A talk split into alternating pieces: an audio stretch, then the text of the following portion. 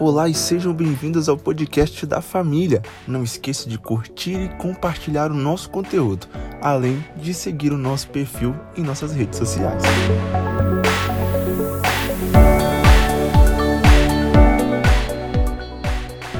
Aqui é a Bruna Oli e eu tenho uma mensagem de Deus para o seu coração.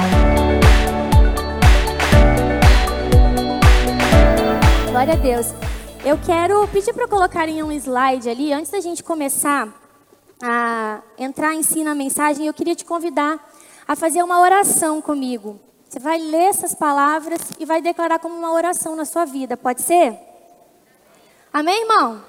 Quem trouxe sua Bíblia? Mostra sua Bíblia aí. Pode ser no celular também, quem trouxe no celular. Então, segura sua Bíblia assim, ó, para cima, ou seu celular, e vamos declarar juntos. Esta é a minha. Vamos forte, né, irmão? Né? Um, dois, três e. Esta é a minha Bíblia. Eu sou o que ela diz. Eu tenho o que ela diz que eu tenho. Eu posso fazer o que ela diz que eu posso fazer. Hoje eu serei tocado pela palavra de Deus. Eu audaciosamente confesso que a minha mente está alerta, meu coração está eu nunca mais serei o mesmo. Eu estou pronto para receber a incorruptível, indestrutível, sempre viva semente da palavra de Deus. Eu nunca mais serei o mesmo. Fala forte, nunca, nunca, nunca, no nome. Amém? Feche seus olhos, ore comigo, Pai. Essa é a nossa oração nessa noite, Deus. Nós cremos que a tua palavra, Senhor, é tudo que nós precisamos. A tua palavra é o alimento da nossa vida. E eu me apresento diante de ti mais uma vez, Senhor, declarando o meu corpo, minha voz, o meu espírito sujeito ao teu espírito. Não estou aqui essa noite para falar o que eu acho da tua palavra, mas o que a tua palavra diz sobre nós. Por isso, Deus tenha liberdade essa noite para mover-se através de nós cada vez mais intensamente. Nos revela essa palavra, pois nossa mente está cativa aos teus pensamentos e aquilo que o Senhor diz sobre nós pela tua palavra. Em nome de Jesus. Amém? Glória a Deus. Abre sua Bíblia comigo aí em 1 Coríntios, capítulo 2.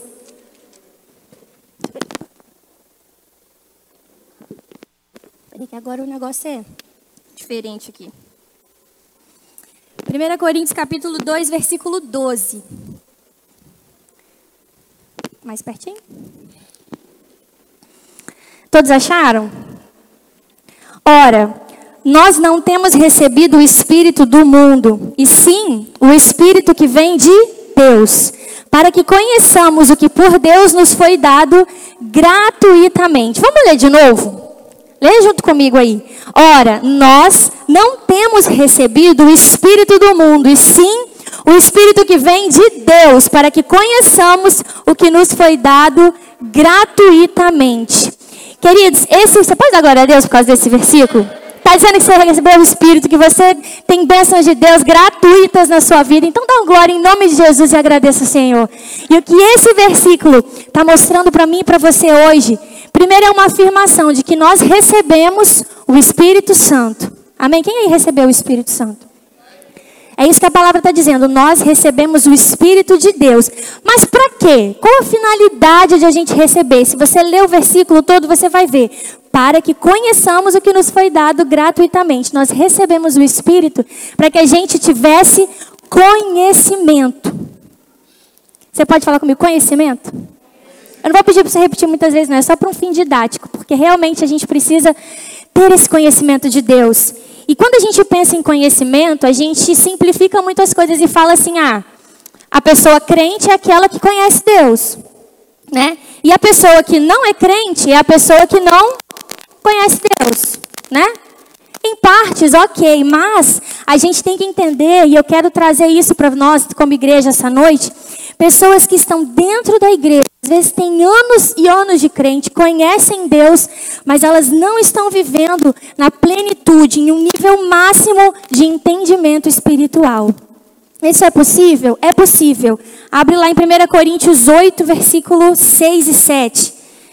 O apóstolo Paulo está dizendo: para nós, porém a um único Deus, o Pai de quem vem todas as coisas e para quem vivemos, e só um Senhor Jesus Cristo, por meio de quem vieram todas as coisas e por meio de quem vivemos. Contudo, nem todos têm esse conhecimento. Ou seja, são pessoas que são crentes, que conhecem Deus, mas estão vivendo uma vida rasa. Uma vida superficial. E superficial não é no sentido pejorativo de falso, né? É superficial de estar mesmo na superfície, algo pouco profundo. E Deus está nos chamando para um entendimento e um conhecimento de quem Ele é, o pleno conhecimento de Deus. É isso que Deus tem para nós como igreja. E sabe, existem essas pessoas. E eu já, eu, eu, o Senhor me deu essa mensagem há alguns dias já. E não completa, eu terminei ela essa semana.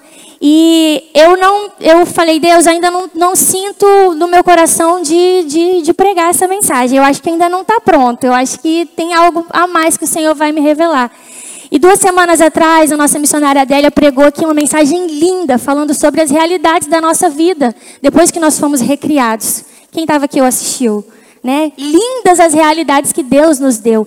Na semana passada, o irmão Michel pregou sobre a paternidade de Deus, nossa identidade de filhos de Deus. Nós cantamos aqui: não sou mais órfão, eu sou filho de Deus. Eu tenho todos esses direitos que o Senhor me concedeu. Eu tenho uma nova vida, eu estou inserido em uma nova realidade. E aí eu falei: e agora, Deus, o Senhor realmente tem tratado isso em nós como igreja?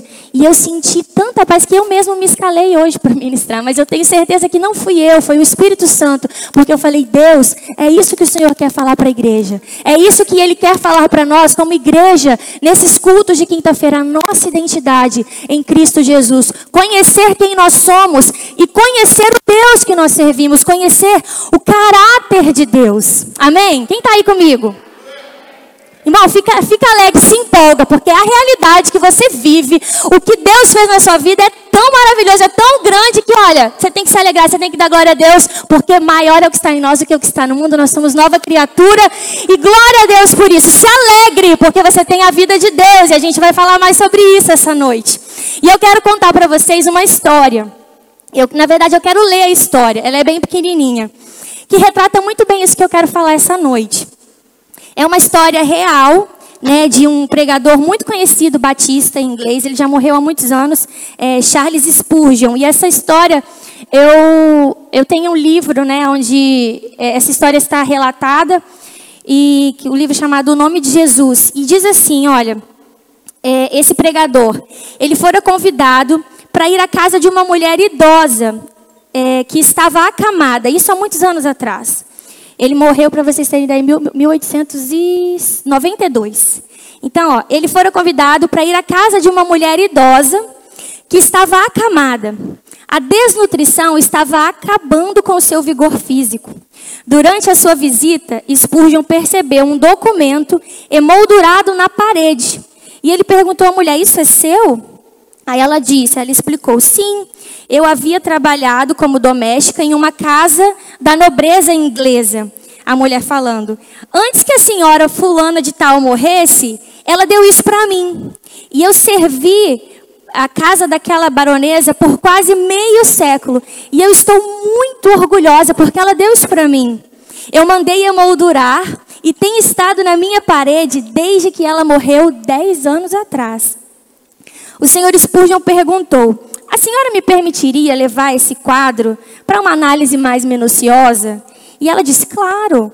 Né, a mulher que ela não sabia ler, ela não sabia escrever, ela só disse: apenas assegure-se de que eu receberei de volta.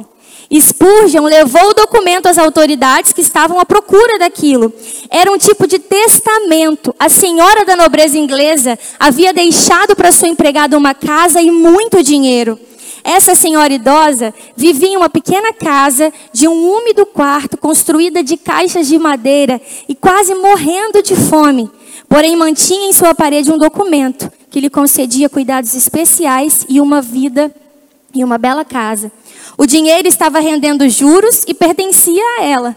Spurgeon a ajudou a obter esse dinheiro, mas não foi tão útil quanto poderia ter sido antes. Sabe, queridos, e essa história mostra muitas pessoas que realmente conhecem Deus, às vezes estão na igreja, mas elas não têm esse conhecimento tão profundo daquilo que receberam de Deus. Tem muita gente que está na igreja, que é crente, não tem vivido as intervenções divinas, não tem andado no sobrenatural de Deus, não tem experimentado milagres, não tem experimentado o sobrenatural. Tem muita gente que está olhando para a graça de Deus e falando, ai que lindo, favor imerecido. Aí pega e emoldura ela, coloca na parede da sua vida e continua vivendo. Mas a graça de Deus, queridos, a graça veio para mudar as nossas vidas. Não apenas quando nós chegarmos nos céus, mas a partir do momento que a gente se encontra com a verdade, que a gente se encontra com a palavra, que a gente tem uma experiência com o Espírito Santo. Amém? E por quê? Por que que às vezes a gente está nesse lugar né, de falta de conhecimento? O próprio profeta Oséias diz: O meu povo perece o meu povo é destruído por falta de. Oséias 4, 6. Então, irmãos, a falta de conhecimento, ela destrói.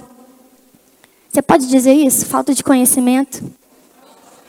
Destrói. A gente fala muito um versículo de cor, né? É, João 8,32, que diz: Conhecereis a verdade, e a verdade. Mas não é apenas a verdade que liberta. A Bíblia está falando que é o conhecimento da verdade que liberta, porque se você não conhece a verdade, a verdade por si só não muda nada na sua vida. A gente precisa conhecer a verdade. A gente precisa ter contato com a verdade de Deus, saber quem é o Deus que a gente serve, saber o que isso proporciona para mim, quem eu sou por causa do Deus que me adotou. Né? A gente sempre diz aqui em alta voz, né? nós falamos no início aqui, eu sou o que a Bíblia diz. Fala com convicção, irmão. Eu sou o que a Bíblia diz que eu sou, eu tenho o que a Bíblia diz que eu tenho, e eu posso o que a Bíblia diz que eu. E o que, que a Bíblia diz que você tem? Quem a Bíblia diz que você é?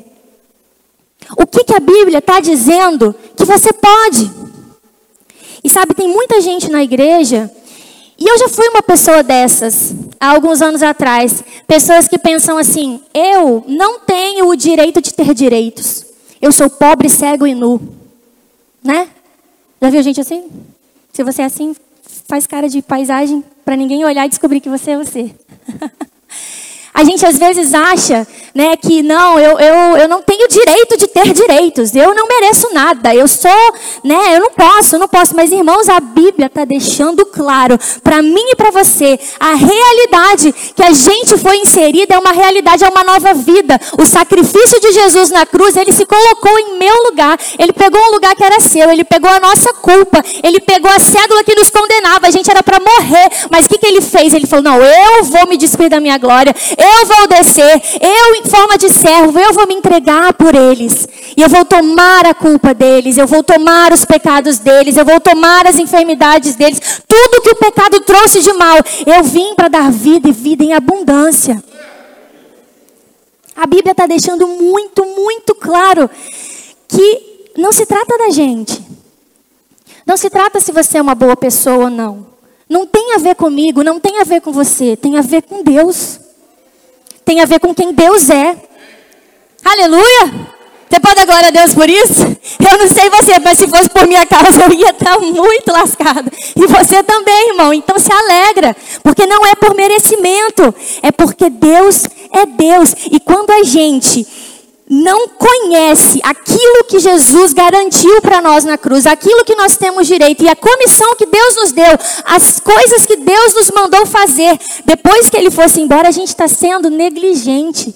A gente não está dando valor ao sacrifício que foi feito na cruz.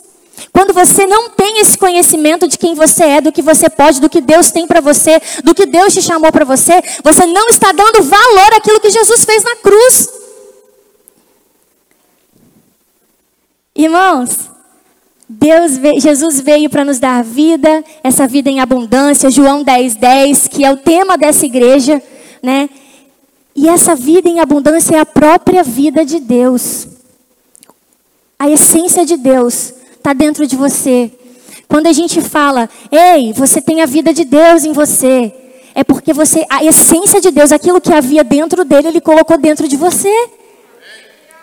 Você não entendeu? Aquilo que Deus tem dentro dele, a sua essência, Ele colocou dentro de você quando você se confessou o Senhor como Senhor da sua vida, quando você se tornou uma nova criatura. A partir de agora, aquilo que havia dentro de Deus, Ele colocou dentro de você. Nós lemos aqui 1 Coríntios 2, que fala que nós temos a mente de Cristo. Se você for lá para o final do capítulo, você vai ver, vocês têm a mente de Cristo, nós temos a mente de Cristo. Por quê? Porque o Espírito Santo mora em nós. A palavra está dizendo, querido, que o Espírito conhece as profundezas do coração de Deus. A mente, quem conheceu a mente do Senhor? O seu Espírito. Ora, mas vocês não receberam o Espírito do mundo, vocês receberam o Espírito que vem de Deus. Então, aquilo que nem olho viu, que ouvido não ouviu, que não subiu ao coração do homem. Queridos, é isso que o Espírito que está aí dentro de você agora, que está aqui sobre mim agora, dizendo para você, é isso que esse Espírito está dizendo. Ei, eu revelo para você essas coisas. Eu revelo, eu mostro para vocês. Por quê? Porque vocês têm a mente de Cristo. Vocês têm a própria vida de Deus em vocês. Aleluia! Se a gente pegar o versículo de João 10, 10, pode colocar aí, por favor. Vim para que tenham vida e vida em abundância. Essa palavra vida, é, ela do original, ela se, é, se chama Zoe, que é a própria vida de Deus. Eu queria ler com vocês a tradução do dicionário do que, que é essa vida. Quando Jesus disse: Eu vim para que tenham vida. Olha o que significa, presta atenção, irmão, em nome de Jesus. Olha, e, e se segura para você não dar um salto da cadeira, porque é isso que está dentro de você. Se empolga com essa palavra em nome de Jesus. Olha, o que é essa vida que Ele nos deu? A absoluta plenitude da vida que pertence a Deus. É como se ele pegasse o versículo e falasse: Eu vim para que tenham a absoluta plenitude da vida que pertence a Deus, a vida real e genuína, a vida ativa e vigorosa, abençoada, em parte já aqui nesse mundo, para aqueles que, se colo que colocam a sua confiança em Cristo. Quem coloca a sua confiança em Cristo? E depois da ressurreição a ser consumada por novas bênçãos que permanecerão para sempre. Bênçãos essas como um corpo glorificado, um corpo mais que perfeito. Quando ele diz, Eu venho para que tenham vida, eu venho para que tenham zoe, é a própria vida de Deus, é a essência de Deus está dentro de mim e de você. Aleluia! É essa realidade que a gente vive, que a gente vive. Ele veio, queridos, para que a gente tivesse a vida de Deus em nós. Aleluia. Aleluia. Olha, Colossenses, capítulo 1, versículo 9 e 10. Abre sua Bíblia aí, por favor. Olha o que o apóstolo Paulo diz. Por essa razão, desde o dia em que ouvimos, desde o dia em que o ouvimos, não deixamos de orar por vocês e de pedir que sejam cheios do pleno conhecimento da vontade de Deus, com toda a sabedoria e entendimento espiritual. E isso para que vocês vivam de maneira digna do Senhor e em tudo possam agradá-lo, frutificando em toda boa obra, crescendo no conhecimento de Deus. Irmãos, olha essa parte do versículo que fala, que fala para que vocês vivam de maneira digna do Senhor. Você já parou para pensar o que é viver uma vida digna do Senhor? O que é viver uma vida digna do próprio Deus? Para para pensar aí. Olha, olha o que diz depois no versículo: frutificando em toda boa obra, para que possam agradá-lo em tudo, frutificando em toda boa obra. Ou seja, frutificar em toda boa obra é uma coisa que agrada o Senhor. Vocês, vocês entendem assim? Para que vivam de maneira digna do Senhor e em tudo possam agradá-lo, frutificando em toda boa obra, crescendo no conhecimento de Deus. Quando a gente cresce no conhecimento de Deus, quando a gente frutifica para toda boa obra, a gente está agradando o Senhor, a gente está fazendo Deus feliz. Quando você está frutificando, você está fazendo Deus feliz. É isso que a gente está lendo. Quando você está lá Ai, essa vida. Ai, que tristeza. Ai, nada dá certo para mim. quando seus caminhos não estão fluindo, quando as coisas estão tudo bagunçadas, Deus não está feliz com isso. Ah, onde está Deus? Queridos, Deus se alegra, Deus é feliz quando você frutifica para toda boa obra, quando você cresce no conhecimento de Deus e quando esse conhecimento começa a mudar a sua vida. Amém? Amém? E eu não sei se você já parou para pensar nisso. Uma coisa é você saber que Deus te ama. Outra coisa é você saber que Deus tem prazer em você. Porque Deus ama todo mundo, irmão. Sinto te dizer. Deus ama todo mundo. Deus ama você, Deus me ama, Deus ama o assassino, Deus ama o ladrão, Deus ama todo mundo. Mas Ele não se agrada da vida de todo mundo. E se a gente quer fazer Deus feliz, se a gente quer que Deus se agrade de nós, que a nossa vida traga alegria, prazer, que o Senhor tenha prazer na nossa vida, no nosso louvor, na nossa forma de viver, a gente precisa crescer no conhecimento, a gente precisa dar frutos, frutificar para toda boa obra. Amém? Quem está comigo aí? E é por isso, queridos, que Deus nos deu informação. Deus nos deu toda a informação que a gente precisa. E esse Espírito Santo que está em nós, a mente de Cristo em nós, é Ele que vivifica essa informação dentro de nós. Mas não é Ele que põe a informação em nós, senão seria fácil demais, né, irmão? É a gente que precisa buscar a palavra, é a gente que precisa buscar o conhecimento. Porque quando você não conhece a palavra, você vive num lugar medíocre, espiritualmente falando. As coisas estão disponíveis para você, mas você não, não vive aquilo que Deus tem. Colossenses 3,16 diz: Habite ricamente em vocês a palavra de Cristo. A nossa responsabilidade, querida, é buscar para que essa palavra habite em nós. Ela não vai vir habitar em você. É você que, que vai buscar a palavra, é você que vai buscar o conhecimento. E essa palavra hoje, querido, não é para você ficar triste, é pelo contrário, é pra, eu estou orando aqui para que você tenha uma santa inquietação aí onde você está para buscar mais a Deus, para ter fome e sede de Deus, para ler a Bíblia todo dia, para vir para a escola dominical, para vir para os cultos, para assistir pregação, porque a gente precisa se alimentar, a gente precisa agradar o Senhor, a gente precisa conhecer quem é o Deus que a gente serve.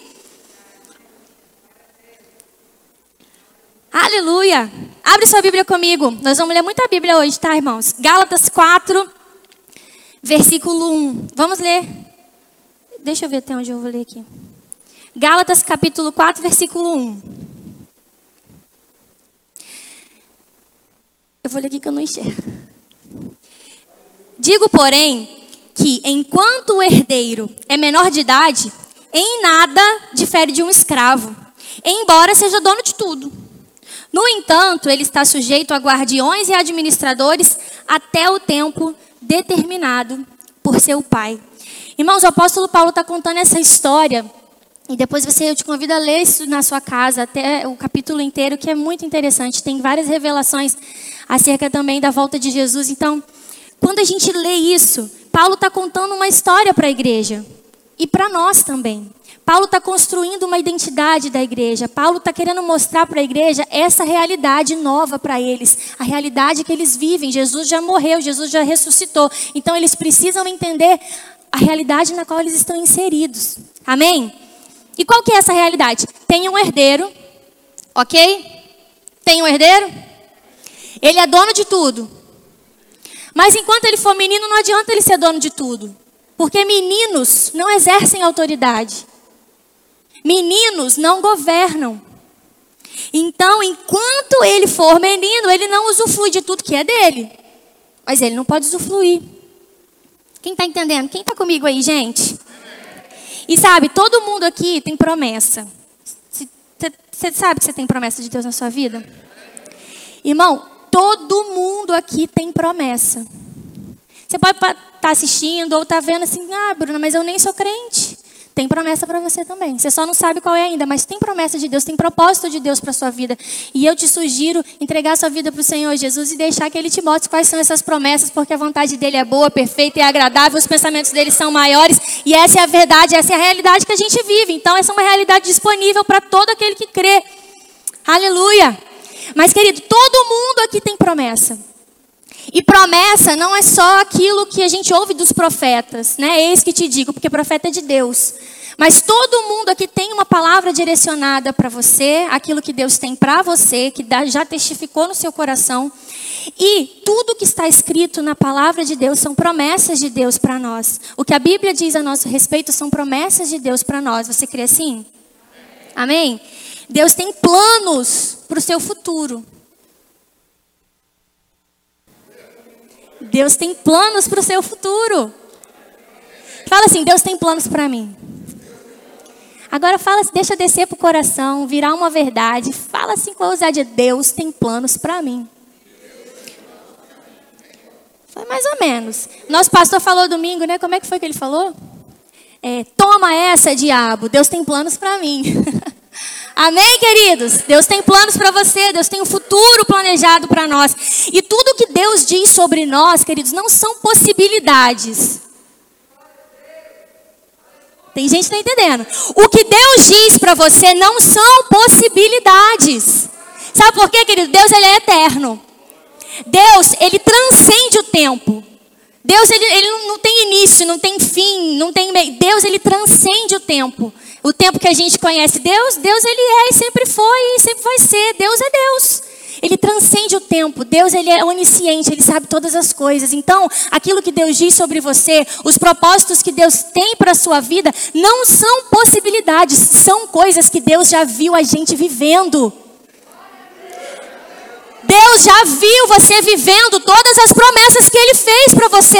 Deus já viu a sua igreja vivendo todas as promessas que estão na Sua palavra. Porque Deus já esteve no nosso futuro. O nosso futuro para Deus é passado. Aleluia! Isso é certo, irmão. Então, o que, que a gente precisa fazer, às vezes, é mudar a nossa mentalidade quanto ao ambiente de promessas. A nossa mentalidade, às vezes, está baseada naquilo que a gente ouviu falar de Deus. Muitas vezes a nossa vida está baseada em coisas que nós ouvimos alguém dizer sobre Deus, não de uma leitura sadia da palavra, não de experiências que nós tivemos reais com o Senhor. E tem um personagem na Bíblia que é super conhecido, né, que é o nosso querido Jó. Né? Jó, a, Bíblia diz que Jó, ele não, não conhecia Deus. Ele ouviu, ele ouvia falar. É ou não é? Jó falava, é, Jó fala do que conhecia de Deus, o que ele conhecia de Deus era o que as pessoas ouviam falar. Tem muita gente que é assim. O que ouviu, o que vive de Deus é apenas a experiência dos outros. O que, o que ouve na igreja, Deus é isso, Deus é aquilo, mas nunca experimentou isso, nunca entendeu verdadeiramente isso. E é muito perigoso quando a gente não tem um conhecimento real de quem Deus é. E sabe, Jó, queridos, nós temos a palavra de Deus, nós temos o Espírito Santo. Jó não tinha nem o Velho Testamento. A história de Jó é antes de Abraão, é antes da aliança que Deus fez com Abraão, é, é antes de tudo. Então, imagina o que, que Jó viveu. Jó ele não conhecia Deus. Ele ouviu falar das histórias de Deus, mas ele não conhecia Deus. E sabe, a gente só pode acreditar naquilo que a palavra diz sobre Deus. Porque nem tudo que as pessoas dizem é verdade. Tem gente baseando sua vida em coisas que Deus nunca disse, coisas que Deus nunca fez. É, é a síndrome de Jó, que está pegando muito crente na igreja. Deixa eu ver se você consegue identificar isso. O que, que Jó falou lá no início do, do livro de Jó? Deus me deu, Deus, bendito seja. Tem até a música, né, que a gente canta. Uma música que o Patrick é doido para cantar para mim. Como falas uma louca mulher. Tu falaste agora contra Jeová. Aceitaste o bem de Deus com. Deixa eu ver se você sabe. E o mal. Tudo que eu tinha era de Deus. Deus me deu e Ele mesmo. A gente arrepia todo quando ouve essa música, né? Ainda mais na voz original, né, gente? Que eu sou fã. Mas, irmãos, a gente não pode pegar textos isolados da Bíblia e estabelecer como verdades para a nossa vida. Vem comigo. Quem que está falando essa, essa frase? Deus deu, Deus tomou, bendito seja o nome do Senhor. É Jó. Quem está falando isso no início do livro de Jó é o próprio Jó. Deus não está falando isso. E nós sabemos que Jó não conhecia Deus. Mas, queridos, e, e Jó foi um homem extraordinário, sim ou não? Jó é um exemplo para todos nós, né? Jó, ele não conhecia Deus de verdade, ele conhecia com base no que diziam sobre Deus. Então, do que ele conhecia sobre Deus, ele pegou e disse isso: Deus me deu, Deus tomou, bendito seja o nome do Senhor. Né? Aceitas o bem de Deus com prazer, mas o mal você não quer aceitar. Mas, irmão, biblicamente falando, Deus não tem o mal para as pessoas. Biblicamente falando, Deus não tem o mal para as pessoas. Deus não tem o mal para os seus servos, para os seus filhos. A Bíblia diz que o diabo, ele veio para roubar, matar e destruir. Eu vim para que tenham vida e vida em abundância. Então a gente não pode pegar esses textos isolados e ter uma mentalidade antibíblica. E Jó falou isso no início do, do, do livro de Jó. E aí a Bíblia vai dizer que o diabo tocou a saúde de Jó. O diabo tirou os filhos de Jó. O diabo tocou as finanças de Jó. Pode ir lá no livro para você ler. O diabo tirou tudo de Jó. Mas a gente quer dizer que foi Deus. Deus me deu, Deus tomou. Bendito seja o nome do Senhor. Mas a Bíblia está dizendo que quem fez foi o diabo. Mas irmão, Jó está errado quando ele diz isso. Mas a glória da vida de Jó não está no início. A glória da vida de Jó está no final, porque se você for lá para o capítulo 42, Jó ele se prostra diante de Deus e diz: Me arrependo, porque falei de ti o que não sabia. Querido, isso é muito sério. Me arrependo porque falei de ti o que não sabia. Eu te conhecia de ouvir, mas agora os meus olhos te veem. Não tem Deus me deu, Deus tomou, querido. Não tem isso para nós. Nós estamos numa realidade. Não é uma vida isenta de problemas, não é uma vida isenta de dificuldades. Pelo contrário, a gente sabe que a gente vai ter aflições nesse mundo, mas a gente tem Deus. Nós somos seres espirituais. Nós já vencemos o maligno. O diabo não tem mais autoridade na nossa vida. Jesus morreu, levou nossos pecados. Quando a gente peca, João diz: Filhinhos, vocês têm um advogado. Não peca, não, mas se pecar, vocês têm um advogado no céu. Aleluia. Então, queridos, a gente precisa mudar a nossa mentalidade. Aleluia. Jó está se arrependendo do que ele falou lá atrás. Me arrependo do que disse, porque eu falei o que eu não sabia. E agora, e agora, queridos, quando ele finalmente diz que conhece Deus de verdade, a Bíblia diz que Deus mudou o cativeiro de Jó. A Bíblia diz que Deus deu filhos a Jó. A Bíblia diz que Deus restituiu o dinheiro de Jó. Você pode ler. A Bíblia diz que Deus restituiu a saúde de Jó.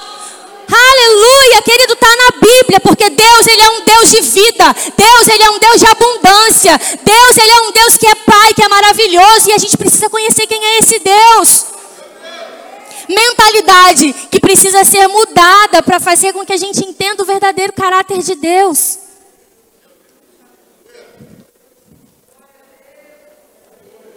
Aleluia, aleluia. Irmãos, lá em Mateus capítulo 16, Jesus virou para os seus discípulos e falou assim: Quem as pessoas estão dizendo que eu sou? Aí eles responderam, né, várias coisas. E depois Jesus pergunta assim: E vocês? Quem vocês dizem que eu sou? E eu quero fazer essa pergunta para vocês aqui essa noite. Quem é Deus para você? Como você vê Deus? Como você permite que Deus, né, haja, fale com você em todas as áreas da sua vida? Quem é Deus para você? E eu tenho aqui algumas coisas que a palavra diz que Deus é para nós. E eu queria que você, de uma vez por todas, no seu interior, na sua vida, você entendesse isso. Deus, queridos, é nosso Pai. João capítulo 1, versículo 12 diz: Mas todos, quanto receberam, deu-lhes o poder de serem feitos filhos de Deus, aos que creem no seu nome. Você, querido, não pode viver como bastardo. Você é filho. Você é filho de Deus. Quem tem essa confiança sabe que tem um colo. Quem tem essa confiança de que Deus realmente é seu pai, sabe que pode contar com ele para todas as coisas. Quando todo mundo te abandona, para onde que você corre? Por causa do seu pai. É aquela pessoa que não te decepciona, é aquela pessoa que está ali sempre com você, na maioria dos casos. E Deus é essa figura para nós, Deus é o nosso pai. Sabe? Se seu filho te pede ajuda, você pode ajudar. Você vai negar ajuda para seu filho? Por que, que a gente às vezes age como se Deus fosse alguém distante? Outra coisa que a Bíblia diz para nós que Deus é, se alguém quiser vir me abençoar aqui, eu já aceito. É, a Bíblia diz que Deus, Jesus, é o nosso libertador. Você pode dar um glória por isso? Você estava preso, querido. Deixa eu te dizer, você estava preso. Jesus é o nosso libertador. Lá em Salmo 18:2 você pode ler isso. Hoje você é livre. Você é livre. Chega de viver como preso. Jesus já quebrou todas as amarras. Jesus já tirou todas as correntes. Jesus já abriu a porta da prisão. Você precisa sair de lá de dentro, porque você é livre. Você é livre. Aleluia. Aleluia. Salmo 135, 5. Jeremias 10, 7 diz que Deus é soberano. Irmãos, Deus ele está acima de todo mundo. Deus ele está acima de todas as coisas. Não existe nada maior do que Deus. Não existe nada mais poderoso que Deus. Nem mesmo existe algo igual a Deus ou que se aproxime de Deus. Deus ele é soberano sobre tudo, sobre todos, inclusive das circunstâncias que se levantam contra você. Deus ele é soberano e quando a gente entende que Deus é soberano e esse Deus soberano é o meu Pai, é o meu libertador, é aquele que está comigo todos os dias. Se você cometer mais algum é todo o pecado. Aleluia! Não há mais condenação para você. Aleluia. Não há mais condenação para você se você se arrepende, se você clama por Ele, porque o sangue te purifica de todo pecado. Aleluia. Irmão, Deus, Ele é nosso amigo. João 15, 15. Então, irmão, chega de manter distância de Deus. Deus está te chamando para um relacionamento. Ah, Espírito Santo, nosso amigo, Ele está aqui agora. Você pode fechar seu olho assim e dizer: Senhor, Espírito Santo, meu amigo, Ele está comigo todo dia. Ele não quer que você fale com Ele só quando você tem problema. Ele quer que você seja grato quando Ele te ajuda, quando Ele te abençoa. Ele quer participar das suas decisões. Ele quer nortear a sua vida. Ele quer ser seu amigo. Chega de manter distância dele. Ah, mas eu não sou digno de entrar na presença de Deus. Mentira do diabo. Você é digno porque Cristo te fez digno. Efésios 2, 4 diz que Deus ele é misericordioso. irmão, receber misericórdia de Deus significa não receber a punição que a gente merece. Tem noção disso? A gente acostuma com a palavra misericórdia. Deus tem misericórdia de mim, né? Toda hora a gente fala, Deus tem misericórdia, misericórdia, misericórdia. Mas a misericórdia divina sobre nós é fazer com que a gente não receba uma punição que a gente merece. Então, eu preciso entender o seguinte: se eu merecesse ser absolvida, não seria misericórdia, seria mérito meu. Sim ou não? Se é misericórdia, é porque eu não mereci, eu não vou merecer, é porque ele quis ser misericordioso comigo. Ai, Deus, não, Senhor, será que Deus vai ter misericórdia? Irmãos, Deus é misericordioso quando você não merece. Ele é misericordioso se você volta o seu coração para Deus, se você se arrepende, se você se entrega, se você se rende à misericórdia de Deus. Ele é misericordioso. Jesus, ele é o nosso provedor. Jesus fala: Não se preocupe, eu visto as, as, ervas do campo, eu não vou vestir vocês, vocês são tão mais importantes. Né? Salmo 37, 25 diz: Nunca vi um justo desamparado, nem a sua descendência mendigando pão. Quem aí é justo? Quem foi justificado por Deus? Quem foi justificado por Deus? Verdade, gente. A gente foi feito à imagem e semelhança dele.